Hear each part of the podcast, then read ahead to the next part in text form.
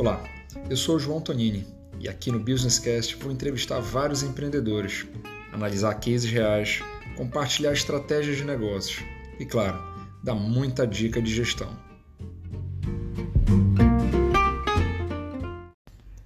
Seja bem-vindo a mais um Business Cast e no episódio 3 de hoje eu resolvi falar sobre um tema muito importante: investidor anjo, amigo ou inimigo? E você vai já entender o porquê dessa enquete. Eu vou esclarecer aqui, além de conceitos, é, muitas questões e dúvidas que as pessoas têm em torno desse assunto. E eu vou começar te explicando o que é o investidor anjo.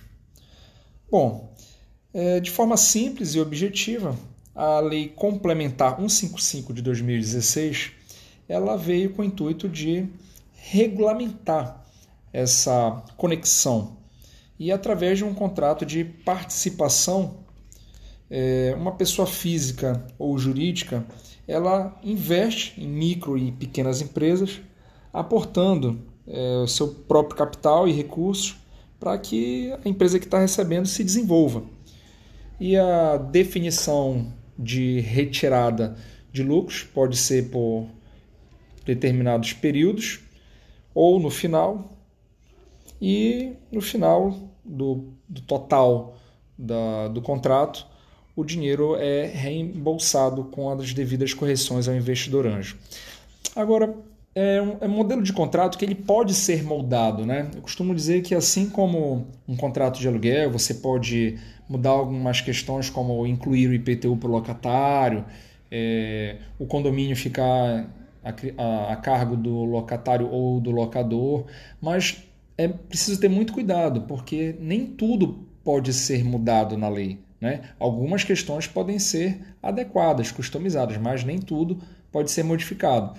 Então, é muito importante você ter uma assessoria adequada para que você não acabe com expectativa de direitos e deveres que não vai ter valor se for condições muito abusivas ou que não estejam é, previstas na lei. Ok? Eu vou começar falando agora dessas questões de dúvidas, desmistificando algo muito interessante, que as pessoas fazem erroneamente uma associação direta. Não precisa ser startup para receber investimento anjo. Como assim, João? É, não precisa também obrigatoriamente ser uma empresa da área de tecnologia. Não. Qualquer tipo de negócio pode receber um investimento anjo ele só tem que respeitar algumas características desse tipo de contrato. Bom, grandes vantagens que tem para a empresa que está recebendo esse investimento anjo. Depois eu vou elencar aqui os pontos mais importantes desse contrato de participação, obviamente para ele ter validade. É, para a empresa ter a possibilidade de não integralizar esse valor de receita no seu capital social é muito bom. Ele também não é considerado para contabilizar na faixa de faturamento da empresa para classificar ela como estando no simples e, é, consequentemente, sua faixa de percentual de tributação. Para quem está começando, para quem está iniciando ou para quem é pequeno, isso é muito, muito importante. E questões que é, tem que estar é, bem compreendida na hora de se realizar esse tipo de contato, é, você, como, enquanto investidor e você, enquanto empresa, é, precisa entender algumas questões que são básicas. Como, por exemplo, esse tempo de contrato não pode ultrapassar sete anos. Isso é muito importante. Mas também é, você tem que entender que as, a sua remuneração enquanto investidor ela dura no máximo cinco anos. Outra coisa é que as pessoas é, acabam passando batidas às vezes quando estão é, com a ânsia de receber logo esse, esse capital. O investidor anjo não pode ter mais do que 50% dos lucros do negócio.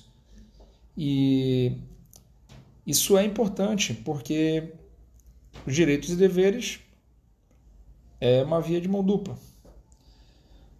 É muito importante também que tenha o entendimento do tempo de resgate. são algumas coisas que costumam dar muito problema. O investidor anjo está enxergando que o negócio não está sendo conduzido da forma como ele esperava.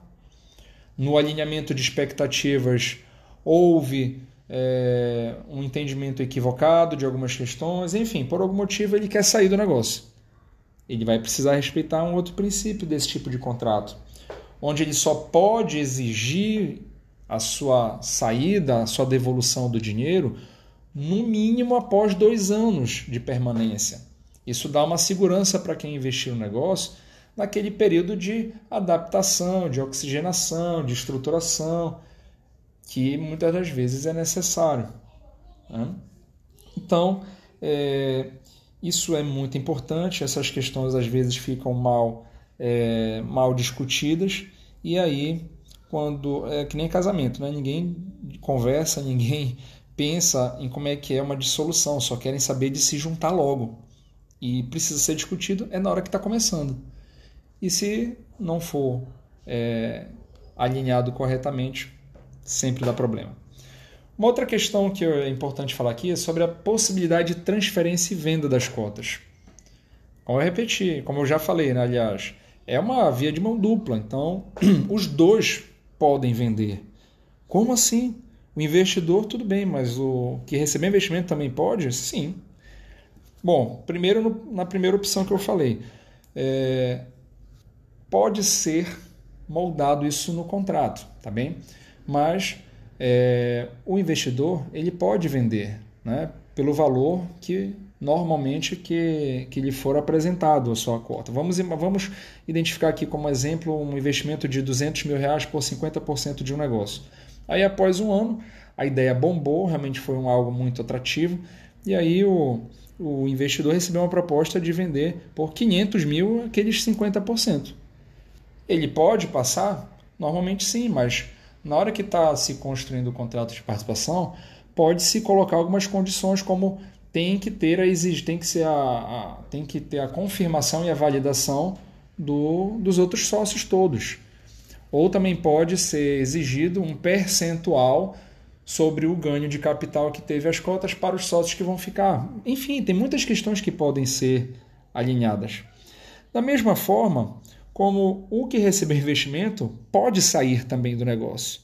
E aí, é, a questão que é básica, o investidor ele costuma ter a preferência pela compra, mas pode não ter, mas de praxe sim, né? E Outra coisa que é muito importante alinhar, que as pessoas passam por isso, é, é quando sai o fundador, o CEO, ele, ele precisa ter uma amarração de que ele não vai entrar num outro negócio no mesmo segmento, com o mesmo tipo de oferta de serviço, porque não é justo né? ele ter adquirido todo aquele know-how experiência e simplesmente fazer dinheiro saindo, vendendo a sua participação e depois fazer um negócio igual aqui. Então, isso é possível amarrar né? E é, é importante mutuamente. Tá? É, outra coisa que é, é, muito comum acontecer, só que não, não tem muito não tem muita divulgação, né? O que, que é? É que não necessariamente precisa se usar dinheiro para investir num negócio. Como assim? O que, que eu estou falando?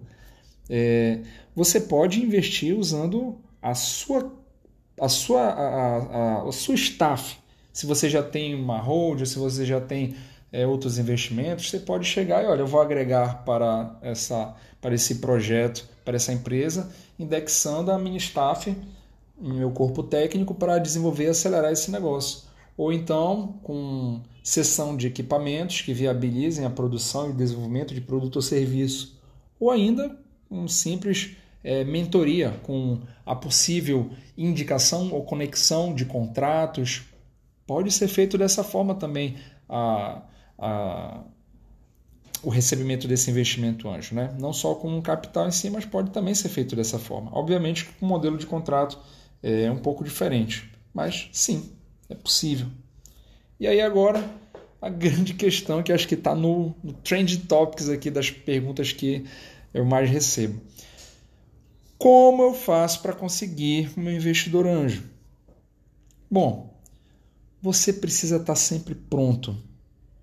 A qualquer momento você pode se encontrar com alguém e, e apresentar o seu projeto.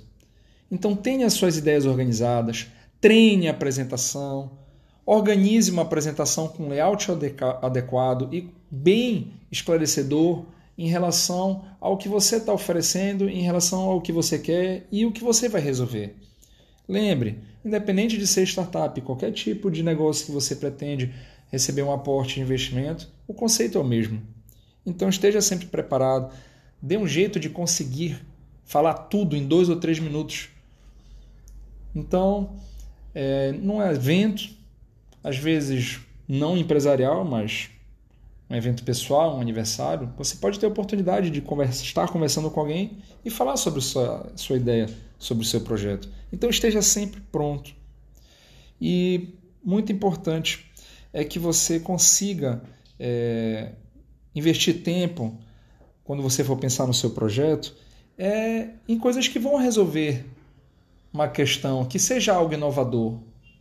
Não precisa ser de tecnologia, só precisa é, ser inovador, você precisa é, resolver algo extremamente relevante. E sempre com os conceitos de conseguir ser escalonável, de conseguir é, ter a possibilidade de, de, diluir custo. Isso é um conceito básico de startup, mas é, vale para qualquer tipo de projeto, de qualquer tipo de empresa que você queira é, trabalhar. E aí as pessoas também me perguntam muito, é, tipo, para o João, né? O que, que tipo de, de projeto que é importante para o João? O que, que eu, eu consideraria como investidor anjo é, algo que seja extremamente atrativo? Confesso que fator novidade e exclusividade é algo que pesa muito para mim, muito mesmo. É, o valor baixo de investimento é, e que resolvam questões que, que não são fáceis soluções que não são fáceis de se copiar. Porque se você consegue fazer algo que dificilmente será copiado, você vai jogar um tempo sozinho. Né? Óbvio, você tem a possibilidade de, de registrar é, marcas e patentes, etc. Mas, no geral, esses, esses processos são longos, complicados. Então, se você conseguir de imediato, operacionalmente, fazer algo que não é qualquer um que vai conseguir te copiar e não tão rápido, isso já pesa bastante. E uma coisa que eu, que eu acho muito importante, quando eu falei de valor é, baixo de investimento, é claro que a gente quer investir o mais baixo possível e ter o máximo de participação possível. Mas é, isso são coisas que existem variáveis como fase de estágio do projeto que influencia muito é, um protótipo, de um, uma fase de incubação, de aceleração, enfim, já de validação. Isso é, é relativo, tá? Mas é, a pessoa que está à frente do negócio, né? O, quem está trazendo o projeto, é, eu sempre analiso muito, não só o aspecto técnico dessa pessoa, do seu conhecimento técnico, mas da, do ser humano. Como é que é é, como é que ele lida com as pessoas, com seus problemas, como é que é a família dele. Não tem, é como se eu tivesse, é o mesmo critério para você contratar alguém. Você tem que analisar o histórico da pessoa, porque ele é o grau de alavancagem do negócio. Se ele fizer besteira, o negócio vai para trás. Se ele conseguir administrar tudo muito bem, as coisas vão acontecer. O investidor anjo, quase sempre, é, os, os, que estão entrando, eles não se atentam ao fato de que ele não vai ter gerência alguma e nem opinar sobre o negócio. Ele vai estar tá literalmente apenas colocando dinheiro e está contando com que tudo dê certo. Então, é uma relação de confiança que vai ser estabelecida, mas que precisa ter uma prévia muito bem construída para você para você determinar isso, para você conseguir estabelecer essa conexão. E assim, eu particularmente valorizo muito também quando eu tenho a possibilidade de, de mentorar. Não continuamente, mas pelo menos é, ser ouvido. É, a, a, experiência tem que, tem que contar também, né? o feeling para algumas coisas, é, principalmente eu que tenho alguma experiência operacional, nossa, como empreendedor, 20 anos de experiência, então já tem algumas coisas que a gente já sabe se vai dar se não vai dar. É, às vezes, analisando um projeto rápido, em dois, três minutos que a gente vê o pitch, a gente já sabe logo se vai dar certo ou não, se é algo que, que vai dar certo, que vai dar liga ou não. Mas é, no dia a dia das tomadas de decisões, de alguns pontos, algumas questões que vão surgindo, é, se eu posso ajudar é, nesse sentido, isso também, também pesa. Então, para quem vai receber aporte, tenha o entendimento de que é importante você ouvir. Né? E sempre é, discuto com terceiros, mentores, também tenho os meus, sobre, sobre a sua percepção. Né? Às vezes a gente acaba se encantando demais com o projeto, isso acontece em qualquer fase da vida de maturação desse tipo de análise, mas é, é importante você não se esquecer de ouvir os outros, de pesquisar mercado, de pesquisar outros semelhantes. No geral é isso, meus amigos. Hoje foi um podcast mais longo porque realmente é um assunto que demanda uma maior detalhamento, porque senão a gente iria deixar é, de pontuar as coisas mais importantes. Ainda assim, imagino que dúvidas ficam e nem é impossível falar sobre tudo 15, 16 minutos. Mas eu espero que eu tenha ajudado e eu me coloco à disposição aqui para conversar mais quem tiver interesse, quem estiver querendo ter um projeto analisado, quem estiver querendo preparar um projeto e submeter ou para um edital ou para é, enfim, para, para algum grupo de investimentos é, que precise de uma mentoria, eu me coloco aqui à disposição para a gente conversar melhor a respeito e, se tiver ao meu alcance, puder ajudar você a conseguir o seu investidor anjo. Um forte abraço e bons negócios. Olá, eu sou o João Tonini e aqui no Businesscast vou entrevistar vários empreendedores, analisar cases reais compartilhar estratégias de negócios e, claro, dar muita dica de gestão.